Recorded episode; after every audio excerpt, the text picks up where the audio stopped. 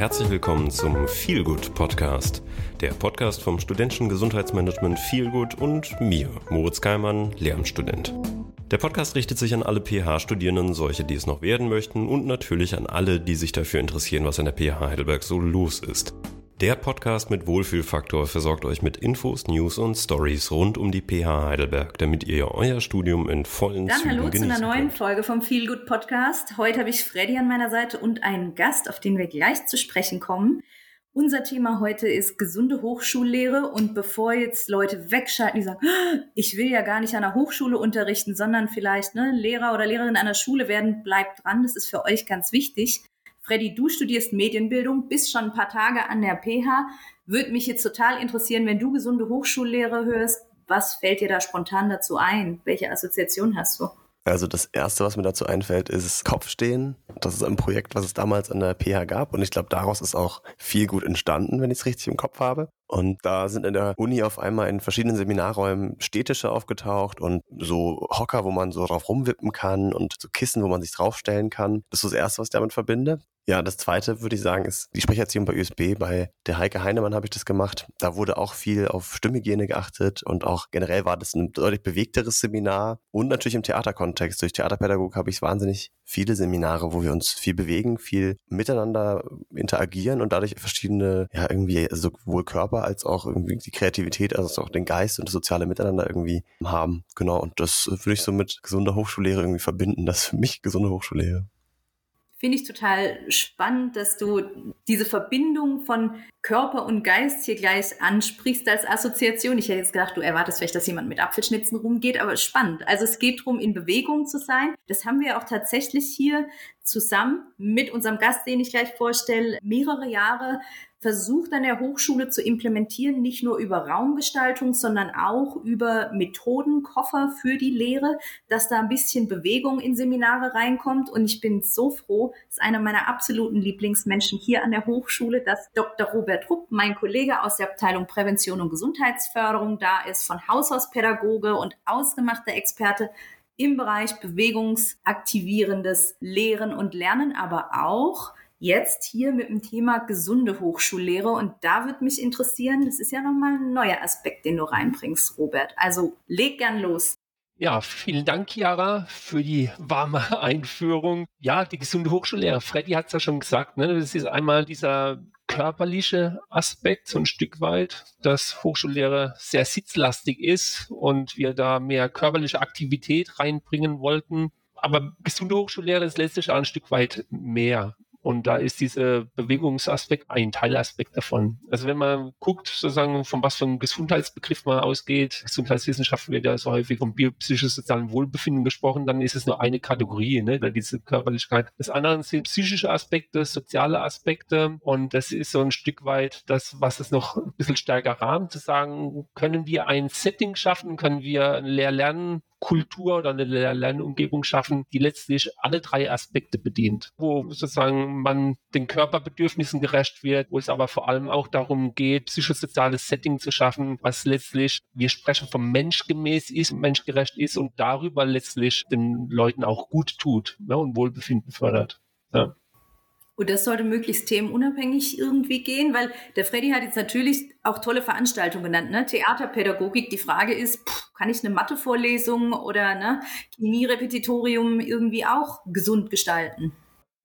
Ich meine, das ist, denke ich, schon der Anspruch zu sagen, wenn wir von einer guten Lehre oder von einer gesunden Lehre sprechen, ne, dass es letztlich auf alle Lehrveranstaltungen übertragbar ist. Und das ist auch die Kernidee. Also es ist gut und schön, wenn es curricular verankerte ja, Lehrveranstaltungen gibt, die vielleicht dieses Thema spezifisch bearbeiten. Das hat durchaus auch einen Wert. Aber der Anspruch ist schon zu sagen, dass man diese Idee in jede Lehrveranstaltung hineinbekommt. Du, durchaus auch nicht, weil es bei der bewegten Lehre ist häufig sozusagen, ja, Mensch, das funktioniert vielleicht bei Laberfischern, dass man die Leute auf Diskussionsspaziergänge oder Denktouren schickt. Aber der Anspruch ist gerade sozusagen auch in den Kernfächern, auch in Mathematik, auch in der Vorlesung, auch im naturwissenschaftlichen Kontext. Oder gerade in solchen Kontexten ist es wichtig, dass letztlich nicht nur das Wissen vermittelt wird, sondern dass auch die flankierende Basis, sage ich mal, ja, stimmt und die Leute in einen guten Status versetzt werden, gerade wenn es anspruchsvoller ist äh, oder fordernder, dass sie letztlich auch leistungsfähig sind auf der Basis von eigenem Wohlbefinden und produktiv sind und darüber tatsächlich auch das gut umsetzen können, was von ihnen gefordert wird. Da würde sich mir jetzt so die Frage stellen, also wenn man jetzt, ne, ich meine, wir beide arbeiten in einer Abteilung, wo Gesundheit per se Thema ist. Wenn ich jetzt in einer anderen Abteilung arbeite, fachlich betrachtet, dann ist Gesundheit, ich unterrichte mein Fach und ich möchte gute Lehre machen. Das ist natürlich der Anspruch, den wir hier alle haben. Aber habe ich dann mir jetzt eine Zusatzaufgabe quasi ans Bein gebunden oder habe ich auch Lehrunterbrechungen zu erwarten, wenn ich das Thema Gesundheit in die Lehre integriere?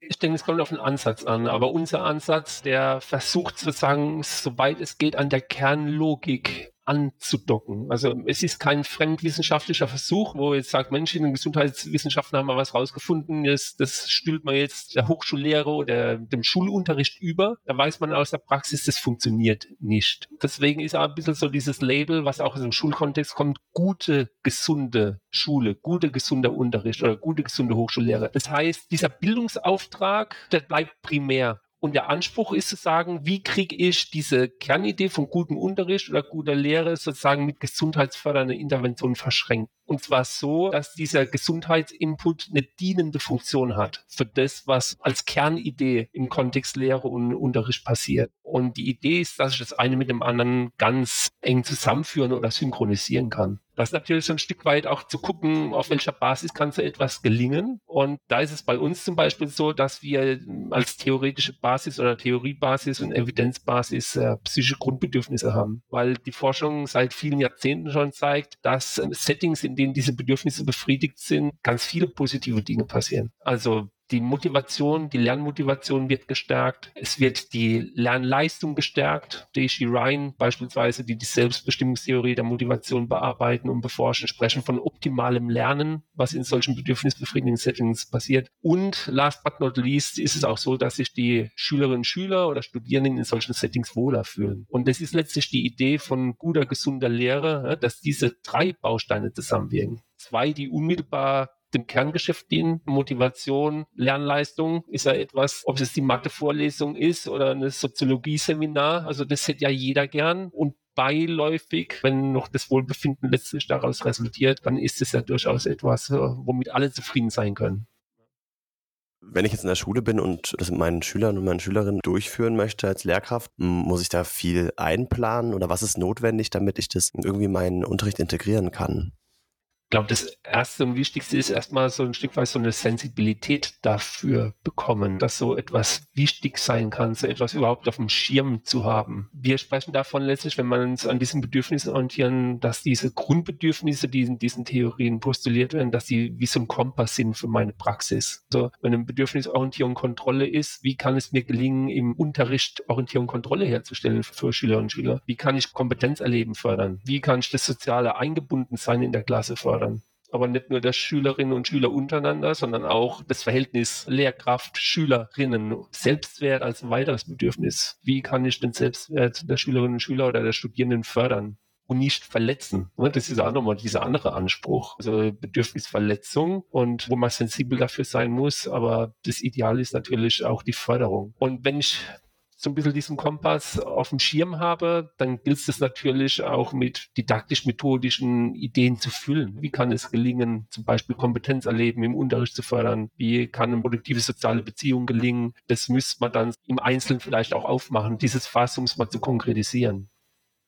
Das finde ich jetzt ganz spannend. Ich würde noch einmal kurz zurück zum theoretischen Fundament. Also diejenigen, die sich da vertiefend einlesen möchten und vielleicht auch nochmal ne, kritisch überprüfen wollen, die finden das theoretische Fundament bei dir unter anderem bei DC Ryan, hast du gesagt, und und bei Grave, also das ist im deutschsprachigen Raum, DC Ryan sind amerikanische Forscher, die diese Selbstbestimmungstheorie der Motivation vorgelegt haben, die schon seit vielen Jahrzehnten empirisch breit gestützt wird, vor allem auch im Kontext Schule, aber auch Hochschule. Und da gibt es inzwischen umfangreiche Belege letztlich dafür, dass bedürfnisbefriedigende Lehr-Lernprozesse die Lernmotivation und Lernleistung fördern und zugleich letztlich das Wohlbefinden auch von Lernenden, aber eben auch Dozierenden unterstützen. Und wie gesagt, im deutschsprachigen Raum ist es vor allem die Konsistenztheorie von Grabe, die auf diese psychischen Grundbedürfnisse abhebt. Und wir haben so eine Verschränkung, da gibt es große Übereinstimmungen und auch Überschneidungen und legen das sozusagen als unsere Ausgangsbasis, als unsere Orientierung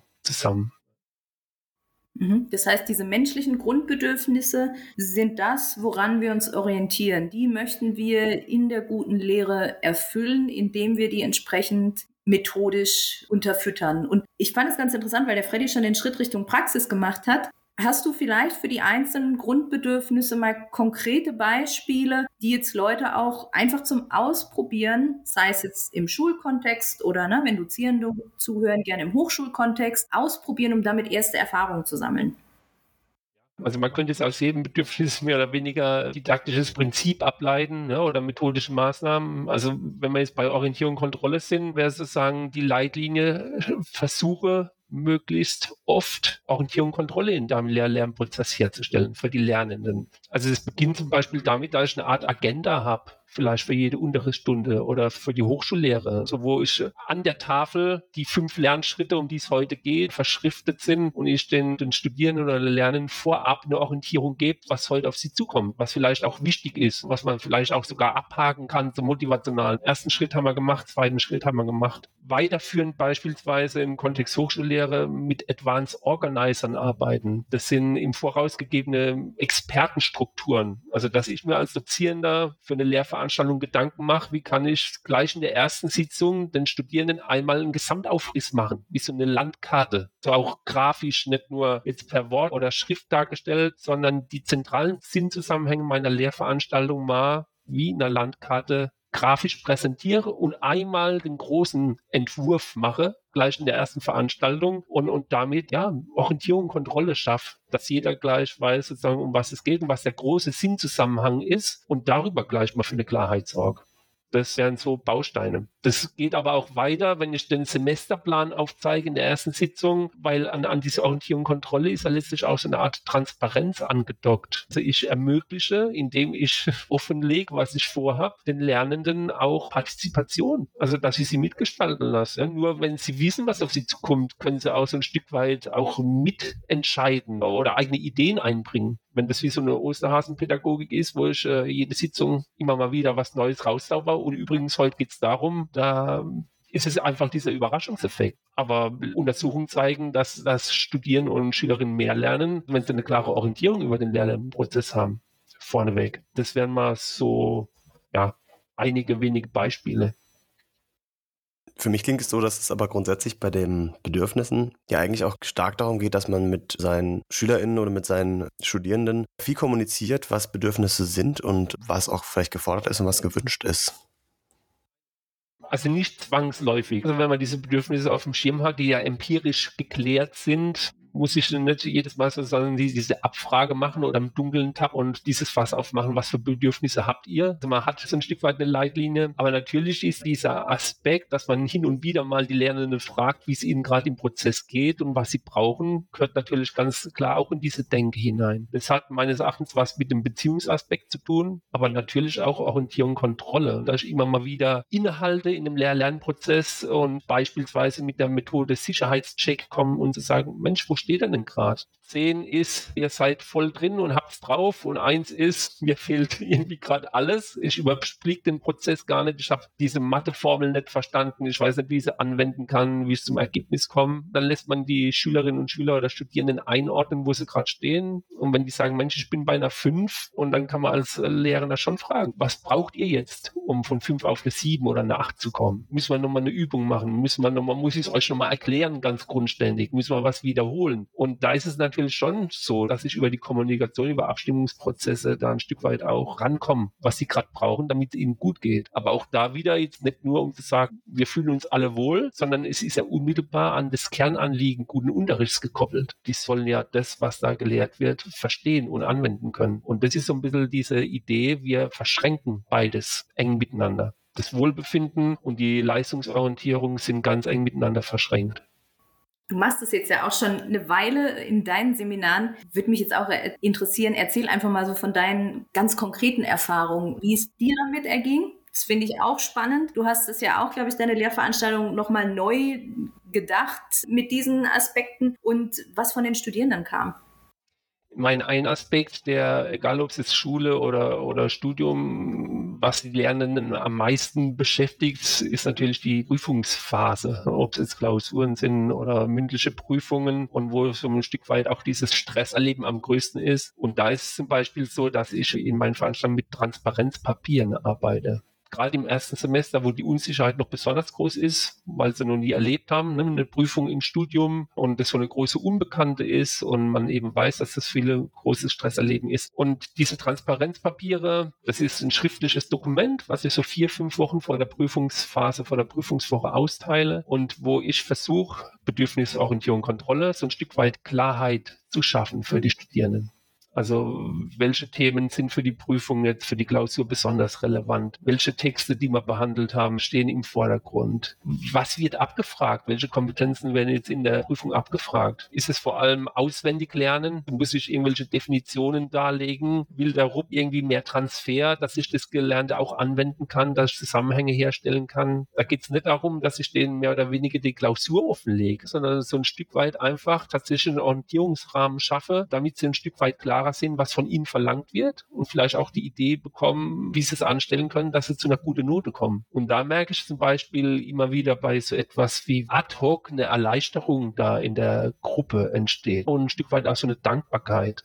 Ich hatte einmal die Situation, ist schon ein paar Jahre her, weil ich will ja selber wissen, wie es ankommt. Ich habe das Transparenzpapier ausgeteilt, wir haben es diskutiert und besprochen und habe dann die Studierenden gefragt, wie sie sich jetzt fühlen. Und dann hat sich eine Studierende gemeldet, und gesagt, das war jetzt wie eine warme Umarmung für sie. Und die anderen haben alle zustimmend genickt. Und da habe ich gerade gemerkt, es war ein besonderer Moment. Also die Studierenden waren dankbar und ich habe das Gefühl gehabt, sie haben sich wertgeschätzt gefühlt ne, in, in ihre Bedürftigkeit, da ein Stück weit Klarheit zu haben, vor so einer ersten Prüfungsphase. Und das macht ganz sicherlich auch was mit dem Beziehungsaspekt. Und das ist so ein kleines Beispiel, wo ich denke, wo es schön klar wird. Ähm, es hat unmittelbar mit der Thematik zu tun, was auch gute Lehre ausmacht. Und beiläufig hat es aber nur eine ganz andere Dimension, die letztlich ja auch gesundheitsförderlich ist. Ja.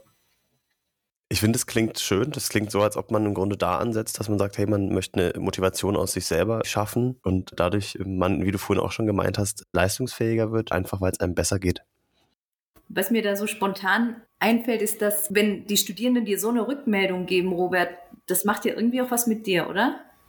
Ja, also es gibt mir ein Stück weit auch Bestätigung und da sind wir, glaube ich, auch nochmal bei einem ganz wichtigen Punkt zu sagen, es geht nicht nur um die Studierenden selbst. Eine gute, gesunde Hochschullehre ist auch in die Richtung gedacht, dass es den Dozierenden gut geht und das sind wir auch bei Dozierendengesundheit. Also man weiß ja, dass Lehre durchaus auch sehr anspruchsvoll und, und, und belastend sein kann für Dozierenden weil es auch immer ein Stück weit eine große Herausforderung und ein dynamischer Prozess ist, den man auch nicht so ganz beiläufig tut. Und deswegen ist es, glaube ich, auch nochmal ein ganz wichtiger Aspekt, dass wir über die Idee einer guten, gesunden Lehre ja die beiden größten Statusgruppen erreichen an Hochschulen. Die Studierenden wie die Dozierenden. Und die Dozierenden stehen ja oftmals auch nicht so wirklich im Fokus jetzt vom betrieblichen Gesundheitsmanagement von Maßnahmen. Und ich glaube, da haben wir einen Punkt oder eine Schnittmenge, wo es auch ganz gut gelingen kann, die Dozierenden zu erreichen. Und in dem Zusammenhang ist vielleicht auch ganz interessant, dass Forschung im Rahmen der Selbstbestimmungstheorie der Motivation aufzeigt, dass ja nur Dozierende oder Lehrkräfte äh, eine gesunde Unterricht machen können oder eine gesunde Hochschullehre, die Selbstbedürfnisbefriedigung in ihrem Arbeitskontext erleben also außerhalb des Unterrichts und außerhalb der Lehre. Das ist ja nur ein kleiner Aspekt des Arbeitsgeschehens. Das heißt, und da sind wir nochmal in einer ganz anderen Dimension drin, die mehr Richtung betriebliches Gesundheitsmanagement oder hochschulisches Gesundheitsmanagement geht. Wie kann es gelingen, diese Idee, diese Leitidee der Bedürfnisbefriedigung, die wir letztlich haben, jetzt nicht nur auf den Hochschulkontext zu denken, sondern gänzlich auf den Kontext Hochschule oder Schule. Auch die Arbeitsbedingungen sind ein Stück weit mit beleuchten. Welche Führungsstile erleben denn die Dozierenden? Ist es bedürfnisgerecht oder eher bedürfnisverletzend? Was sind die Arbeitskontexte? Sind die stimmig? Welche Normen spielen da mit hinein?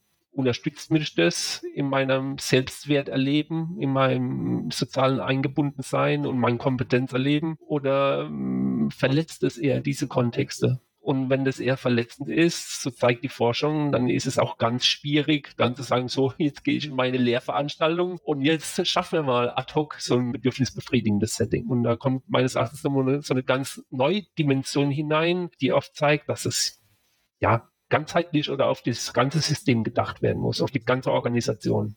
Was ich da einen total spannenden Punkt finde, weil ich weiß nicht, ob es dir auch so geht, das so ein Klassiker ist, ne, wenn man sagt, man kommt aus der Gesundheitsförderung, dass die Leute irgendwie direkt denken, Atempausen, Apfelschnitze und Sportprogramm. Und das, was du hier aber schilderst, und das finde ich so mal ein ganz wichtiger Punkt, ist erstens eine gewisse Theoriegeleitetheit, Punkt eins und Punkt zwei aber, dass es hier um eine Hochschulkultur geht, um einen organisationalen Wandel mit dem Ziel sozusagen diese Grundbedürfnisbefriedigung bei den Mitgliedern der Hochschule zu fördern, sowohl bei Lehrenden als auch bei Studierenden und letztlich am Kern anzudocken und nicht so, wie du sagst, am Rande, wir machen ein bisschen Hochschulsport und wir machen ein bisschen Atemgymnastik, sondern das, was sozusagen tagtäglich das Kerngeschäft ist und an diese Logik anzudocken und die meines Erachtens zu bereichern mit dieser Gesundheitsidee. Und dann ist es ein unmittelbares Qualitätskriterium, so ein integraler Bestandteil und keine Zusatzaufgabe, sondern das, um was es geht, das besser zu machen letztlich. Und da kriegt das meines Erachtens einen ganz anderen Stellenwert oder eine ganz andere Bedeutung wie diese beiläufigen Geschichten, die mehr so Anhängsel darstellen.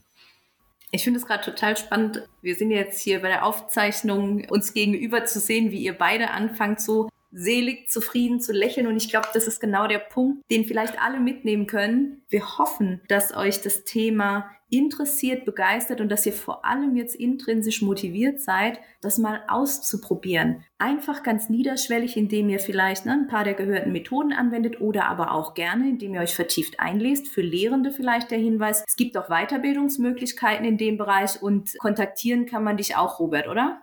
Mhm. Ja, auf jeden Fall. Wir sollen wir einfach mal die E-Mail-Adresse angeben.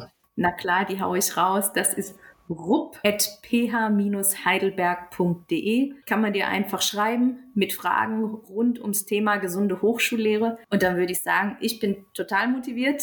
Freddy guckt auch zufrieden. Ich danke dir ganz herzlich, dass du heute da warst. Und ja, bis nächstes Mal. Vielen Dank für den anregenden Austausch.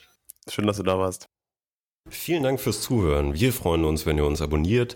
Feedback und Vorschläge sind herzlich willkommen. Schreibt uns einfach über Instagram an feelgood-sgm oder an die Mailadresse feelgood at ph-heidelberg.de. In beiden Fällen feelgood mit ph.